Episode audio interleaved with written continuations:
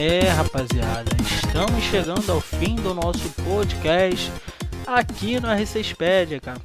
Vocês podem notar que uma voz tá meio embargada, uma voz com um semblante meio de luto. Por quê, cara? Porque, como eu falei, é o nosso, pô, o nosso episódio aqui do podcast está chegando ao fim, cara. A produção já está martelando aqui no meu ouvido, falando que já estouramos todos os deadlines possíveis do nosso podcast. É isso aí, rapaziada. Mas, pô, tinha que estar tá impecável, né, cara? Tinha que estar tá completo. Então, galerinha, é como eu disse, já estamos chegando, infelizmente, ao fim do nosso podcast aqui no R6Pad. E, cara, para, para fechar com chave de ouro o nosso episódio piloto, agora nós vamos falar de outro assunto importantíssimo, um tema mais específico, mas eu garanto a vocês que será bem bacana. Então, eu também posso adiantar que o melhor sempre fica pro final, cara. Sempre fica, com certeza. Eu nunca iria decepcionar vocês. Então a, agora a gente vai falar sobre o que? A gente vai falar sobre a mulherada neste universo game. Isso mesmo, a gente vai falar sobre a figura feminina nos esportes eletrônicos. E para bater um papo com a gente aqui no nosso podcast, eu tive a felicidade de convidar ela que é caster oficial da Ubisoft Brasil, cara, e também é a nossa parceirinha que está sempre dando aquela moral nas redes sociais do R6Pad. Então, sem enrolação, chega mais Vicky Rodrigues. Tudo bem, querida? Seja muito bem-vinda. Salve, salve galerinha, muito boa tarde, boa noite, bom dia, dependendo da hora que vocês estiverem ouvindo aí. Muito obrigada, já começo agradecendo aí o convite do pessoal da R6Pad, do Ian e também, sempre um prazer participar do podcast aqui com vocês. É isso mesmo, isso aí, Vicky. Então, vamos começar o nosso papo que tá muito bacana, eu garanto a vocês que a coisa tá boa. Então vamos lá.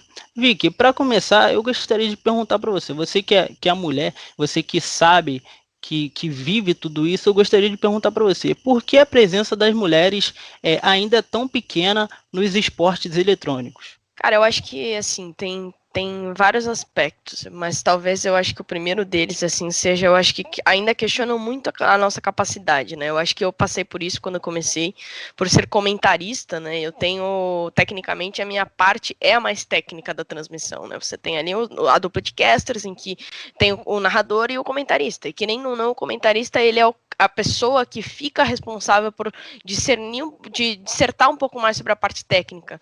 E eu acho que as pessoas ainda têm essa visão machista de que a mulher ela tem que ser apresentadora, porque ela é bonita, ela vai ser carismática, ela vai ser a pessoa que vai ficar entrevistando lá e que não necessariamente saiba e manje da parte técnica, como é o caso dos casters. Eu acho que é, ainda rola esse tipo de preconceito, né? Então, tipo, ah, a mulher não entende nada de jogo. É uma coisa que já vem desde os esportes tradicionais, né? Se falava muito muito isso com o futebol. A mulher não entende de futebol, mulher não sei o quê. Tipo, na verdade que não. Quem entende de futebol não é baseado em gênero. Eu conheço um monte de homem que não entende nada de futebol e mulheres que entendem muito de futebol, assim como videogame. Eu conheço muitos homens que não manjam nada e mulheres que manjam demais. Então, assim, ainda tem esse pensamento retrógrado de que a mulher não entende de coisas que são é, naturalmente masculinos. Então eu acho que isso impactou um pouquinho no, nas oportunidades, né? Então se você tem aí um, um gestor ou uma empresa lá no início que fosse convidar alguém para fazer uma transmissão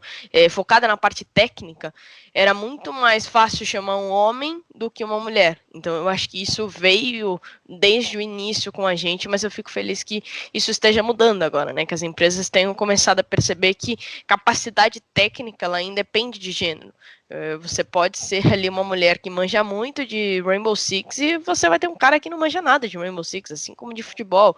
É, existem mulheres também que não vão manjar de Rainbow Six e isso não independe de gênero. Então, acho que a gente demorou um pouquinho para perceber isso, mas eu acho que aos poucos a gente está começando a ver também mais mulheres aparecendo, porque a galera está abrindo a cabeça para ver que realmente conhecimento independe de gênero. Não, perfeito. Você tocou em um ponto importante que eu acho também que eu acho não, tenho certeza que isso é uma questão cultural que já está enraizado na nossa cultura aqui no Brasil. É, só para ressaltar também, isso não acontece somente aqui no Brasil, mas é, como a gente está falando aqui do nosso país, então que, é, que tem a forte presença então é uma coisa cultural. Então, se eu te dissesse, se eu te dissesse, perdão, é, que essa comunidade sem, sem querer segregar um lado para outro cenário feminino e masculino, mas que as mulheres, elas juntas, elas somam 47% de, de toda a comunidade gamer. Então, eu creio que isso é, quase ninguém sabe. Então, ela representa é, quase a metade da comunidade gamer. Então, ver, ver que isso realmente é, vem crescendo é uma coisa muito bacana.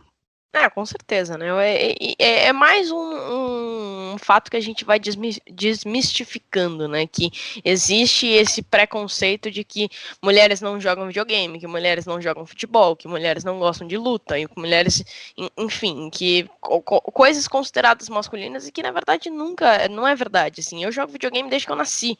Eu nasci praticamente jogando videogame. E era uma coisa que, que, que eu sempre fui eu tenho primos, normalmente são primos homens. E eu sempre joguei mais do que eles, melhor do que eles, e eles são todos homens. Isso foi uma coisa desde pequena, assim. Então, assim, eu conheço também outras mulheres que jogam videogame desde pequena, e que eu, eu também que nem futebol também era considerado masculino. Eu joguei futebol, eu assisto futebol desde pequena também, eu vejo outros esportes. Então, é, é realmente os fatos ele vem para mostrar que na verdade tudo que a gente meio que sabia tecnicamente, né, era um fato que é desmistificado, que é mentira esse fato de que os, os esportes e os videogames sempre foram coisa de homem. Não foram. As mulheres também jogavam desde o começo. Então, assim, é, é bom que a gente hoje consiga mostrar realmente que é, é, essas, esses fatos e essas né, informações que a gente tinha na nossa cabeça, na verdade, elas não tinham fundamento nenhum. Não, é perfeito. Eu entendo também que não é a questão biológica, né? É a questão física também. É mais de questão de, de preconceito, esse rótulo que criaram sobre, sobre as mulheres, né? Que, que são amantes de games. Então, já aproveitando esse seu gancho aqui, é, eu gostaria de te perguntar, é, qual a maior dificuldade que você citaria que uma mulher enfrenta dentro desse, desse universo do, dos jogos eletrônicos? Então, é, eu acho que a maior dificuldade sempre vai ser a questão da oportunidade. Eu acho que isso é uma coisa que a gente ainda passa, que é uma mulher tem que se provar ainda três vezes mais competente do que alguém para conseguir uma oportunidade. Eu acho que a gente vê aí muitas mulheres no mercado que são muito boas, que têm potencial e, e, que muitas vezes acabam não recebendo oportunidades, né? Então é, é aquela famosa coisa ainda de que existe, é, querendo ou não, essa, esse pensamento de que se você tiver, por exemplo, duas opções, um homem e uma mulher, e você for considerar ali que o assunto é videogame, a tendência é que seja priorizado o homem independente da qualidade, independente se a, a questão técnica é, de um é melhor do que a outra, e eu acho que é isso o grande problema, assim, o que a gente pede e pleiteia não é vantagem por ser mulher, é, é, simplesmente a gente não ser desconsiderada por ser mulher. Essa que é a verdade. Você tem ali uma opção entre um homem e uma mulher, às vezes uma capacidade ali que às vezes até a mulher manja mais, mas por uma questão do cara ser homem. Então você vai ter uma aceitação melhor com o público, pipipi, pó, o cara acaba sendo escolhido. Então assim, não é que ah, não, é porque muita a gente ouve muito isso, né? Então só, só porque a mulher é, é cota, tem que colocar uma mulher lá só porque é cota. Não, não é isso.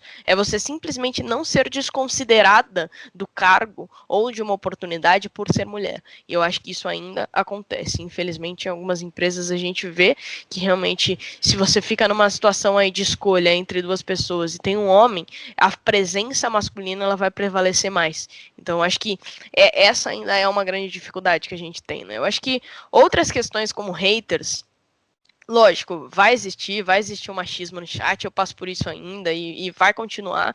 Só que eu acho que isso é muito mais baseado no pensamento tóxico da, da internet mesmo, né? Do que de fato, lógico, o machismo ele entra às vezes como um auxílio, mas a verdade é que a internet é tóxica. Acho que não somos só nós mulheres que recebemos haters. Então, acho que assim, é lógico, muitas vezes a gente recebe alguns direcionados só por questão de gênero. E isso machuca também. Mas é, eu acho que é mais a questão das oportunidades. Eu acho que se você tiver começar realmente é, igualar essas questões de oportunidade, de você começar a pensar simplesmente em talentos e não em gênero, a gente começa a crescer. É aquela famosa escolha. A gente tem ali uma sequência de profissionais e todos eles estão ali capacita igualmente capacitados, e aí você vai independente do gênero, dar essa oportunidade para isso. Eu acho que isso que acontece. Eu acho que muitas vezes as mulheres elas são descaracterizadas é, no sentido, né, não são escolhidas simplesmente pelo gênero. Sim, sim. É uma questão que até eu penso dessa forma, é uma questão que até ela é, é pautada, esse, esse preconceito, assim, ele parte mais do, do cenário profissional, não, não falando somente de, de games, mas no cenário geral, ele parte mais do, do, do cenário profissional e acaba refletindo, no caso, no nosso, no nosso caso aqui, na comunidade gamer, que o pessoal cria esse, esse rótulo, né, que a mulher não pode jogar videogame, que a mulher não pode fazer isso, não pode fazer aquilo.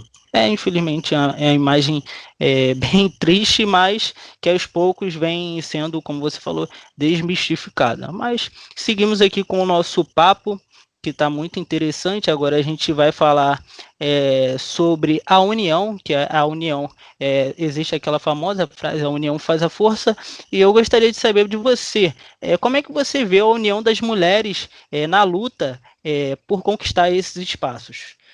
Então, eu vejo isso de muito é, como é que a gente pode falar assim? É, eu acho muito interessante, eu acho que a gente tem que se unir mesmo. E eu, eu gosto de ver que muitas vezes a gente.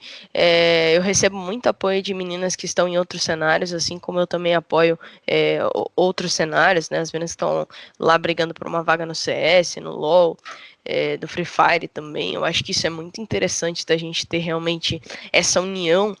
E a gente precisa disso, né? Eu acho que é, é, é acabar uma rivalidade que não tem que existir, né? Eu acho que até mesmo não em questão só de mulheres. A gente muitas vezes vê uma rivalidade entre cenários e que não, não há necessidade, assim. Eu acho que a gente tem os esportes como um todo, né? Então, é, eu acho que não, não existe por que a gente ter rivalidade de cenários, rivalidade de egos, pelo menos eu nunca tive isso. Eu acho que é, se eu estiver subindo na minha carreira, eu quero que outras pessoas estejam também. Eu não, não quero subir sozinho. É, isso é uma coisa que eu sempre falei, assim, principalmente quando me questionavam né? Na época que eu, eu fui contratada pela Ubisoft, que saiu algumas matérias de que eu era a primeira é, comentarista de Rainbow Six Siege no mundo, e depois veio aí outras no, lá, na Europa, apareceu a Jazz, a Jill, enfim. Eu sempre falei que eu, eu não me importava com isso, eu não queria esse rótulo, porque é, para mim não era mérito nenhum subir sozinha, entendeu? Eu acho que a ideia é que, o ideal é que, tudo bem, eu ser a primeira, mas eu não queria ser a única. Então eu fico feliz que hoje a gente tem aí lá a Jazz no europeu, a Jill também, a a, própria Jack também, acho que começou a crescer. Em outros cenários também a gente tem várias mulheres participando. E eu acho que é parte dessa união, né? Eu acho que todas nós sabemos a dificuldade que é. E, e, e, tudo que a gente tem que enfrentar, e eu acho que realmente a união faz a força. É aquela, aquele famoso ditado clichê de que a união faz a força. Eu acho que quanto mais a gente se unir e acabar com uma rivalidade de cenários e de egos que não tem que existir, o nosso mundo vai melhorando. E é o que eu falei, não só entre mulheres, eu acho que a rivalidade em cenários entre si, assim, eu acho que não tem nenhuma necessidade da gente do Rainbow Six ter rivalidade com castas do CS e vice-versa. Eu acho que isso é uma coisa que realmente não faz sentido algum. Eu fico feliz aí que a gente está conseguindo unir realmente cenários e principalmente a presença feminina nos esportes. Sim, sim, Vicky. Isso é um ponto pertinente a ser batido, cara. E sempre é válido ser destacado. Isso que você falou realmente é uma coisa interessante a ser falada porque a união ela faz a força. Então, quanto mais pessoas apoiarem a causa, mais forte ela será. E essa mobilização das mulheres, esse movimento é feminista no caso, ele vem crescendo há, há muito tempo as mulheres que vêm lutando diariamente pelos seus espaços, tanto na sociedade quanto no mercado de trabalho, digamos que a nível hierárquico. Então isso é muito bacana de você acompanhar é, toda essa trajetória das mulheres, né? Porque digamos que é, o Brasil ele tem um histórico de, de sociedade machista, né? Então é muito, muito satisfatório você ver que as mulheres ganham cada vez mais espaço é, dentro desse contexto. Então, vi que saindo um pouco desse movimento das mulheres, eu gostaria que você não querendo causar discórdia aqui para você, mas eu gostaria que você desse a sua opinião é, da falta de posicionamento das pessoas influentes no cenário sobre o assunto, tanto no contexto gamer quanto no contexto geral. O que, que você acha dessa falta de posicionamento das pessoas? Então, eu, eu acho que é um assunto complicado, assim, porque eu, eu tenho várias opiniões sobre o assunto, né? Eu acho que ao mesmo tempo que é, eu não, não acho que todo mundo tenha que se posicionar em tudo, até porque eu sou uma pessoa que eu raramente me posiciono sobre algumas coisas, porque principalmente em coisas que eu não tenho embasamento para falar. Eu, eu sempre tive essa opinião, mas depois de um, de um tempo, né, eu comecei a perceber que realmente a gente tem uma responsabilidade, né? Eu acho que é, quando você é um influencer, quando você é um, uma pessoa que representa algo na comunidade, você passa a ter uma responsabilidade sobre ela também. Isso foi uma coisa que eu comecei a entender depois, que eu de fato comecei a trabalhar com isso, virei caster, por mais que meu público seja pequeno, eu ainda tenho uma responsabilidade sobre ele. Né? Eu ainda tenho pessoas que me seguem, me acompanham e leem tudo que eu posto e, e, comentam nas coisas que eu posto. Então, assim, eu tenho uma responsabilidade sobre o que eu falo. E eu acho que passa a ser muito importante é, é, muito daquilo que você, que você acabou de pontuar, né? Tipo, é levantar bandeiras e, e, e, realmente se unir. E eu acho que entra num momento assim, não que as pessoas sejam obrigadas a se posicionar, mas eu acho que é uma coisa que se você acredita, se você realmente acredita nisso e você quer ver uma melhora, você precisa se posicionar. Então, assim, eu entro muito é, em, em alguns aspectos que se a pessoa não se posiciona, talvez ela não acredite nisso e não apoie de fato essa causa, sabe? Eu acho que entra muito nessa, nesse quesito. Mas é um assunto muito complexo, assim, eu, eu não sei dizer se, assim, exista uma necessidade de posicionamento, eu acho que em alguns casos sim existem, porque são questões assim que, que realmente a gente precisa abordar o assunto, porque eu acho que a questão do posicionamento não é nem querer causar discórdia ou até mesmo é, causar polêmica. Eu acho que muitas vezes é, tra é, trazer o debate. Eu acho que o posicionamento ele vem para você trazer um debate. Quando alguém questiona alguma coisa e posta nas redes sociais, você incentiva aquelas pessoas que te seguem, aquelas pessoas que te acompanham a pensar sobre isso. E eu acho que essa é a importância do posicionamento. Então você tem ali realmente a questão do machismo, e quando você traz um episódio de machismo e publica e expõe, você faz com que as pessoas questionem essa, é, isso e veja que realmente acontece. É porque eu acho que existe muito ainda, infelizmente, na nossa sociedade a questão da alienação. Então, por exemplo, assim, se não acontece comigo, não existe.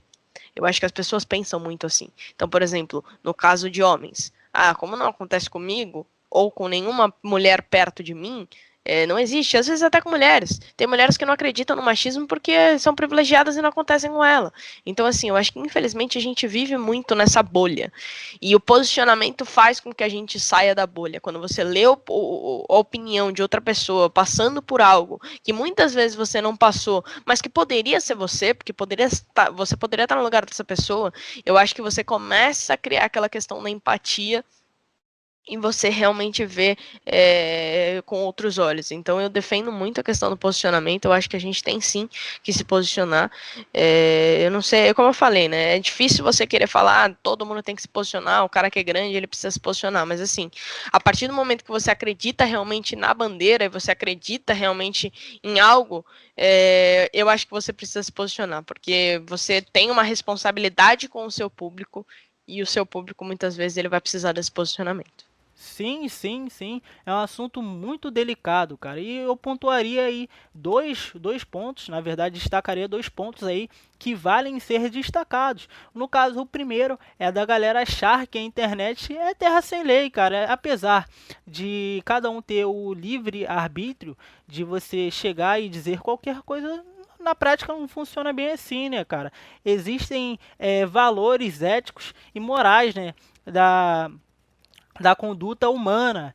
Então isso tudo é complicado. E o segundo é a questão de você ser cancelado. Hoje em dia tem a galera da, da militância, essa galera que que se você divergir do pensamento dela, você é cancelado.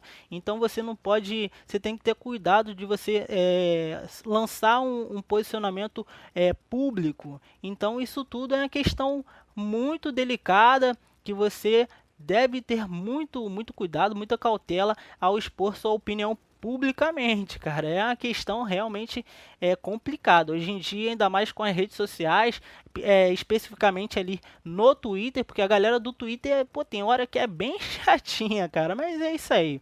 É, último bloco aqui, estamos finalizando com a Vicky Rodrigues. A nossa última perguntinha já foi. E Vicky, estamos chegando, é, caminhando para o fim do nosso podcast aqui. Eu gostaria de agradecer a sua participação e também eu gostaria de pedir o seu destaque final, que você desse é, um, é, dicas para a mulherada que está começando ou então também é, algumas que pensam em desistir desse ramo no mercado de trabalho. O que, que você tem a falar para essa mulherada? Bom, meu destaque, eu costumo sempre falar isso, né, que é realmente não desistir. Parece bobo, parece clichê, mas que é, muitas vezes a gente sabe que o caminho vai ser difícil, é, não é fácil, de fato, independente da profissão que você vai tentar seguir no, no meio, é, não vai ser fácil. Você vai enfrentar muitas barreiras e você vai precisar realmente passar por vários obstáculos. Então, isso vai te dar vontade de desistir. Eu sei porque eu tive. Eu quase desisti. Então, assim, se eu tivesse desistido, eu não estava onde eu estou aqui agora. Então, realmente é perseverança. É uma coisa que a gente precisa é, saber que vai ser tortuoso, que vai ser um caminho difícil, mas que se você desistir, você nunca vai saber.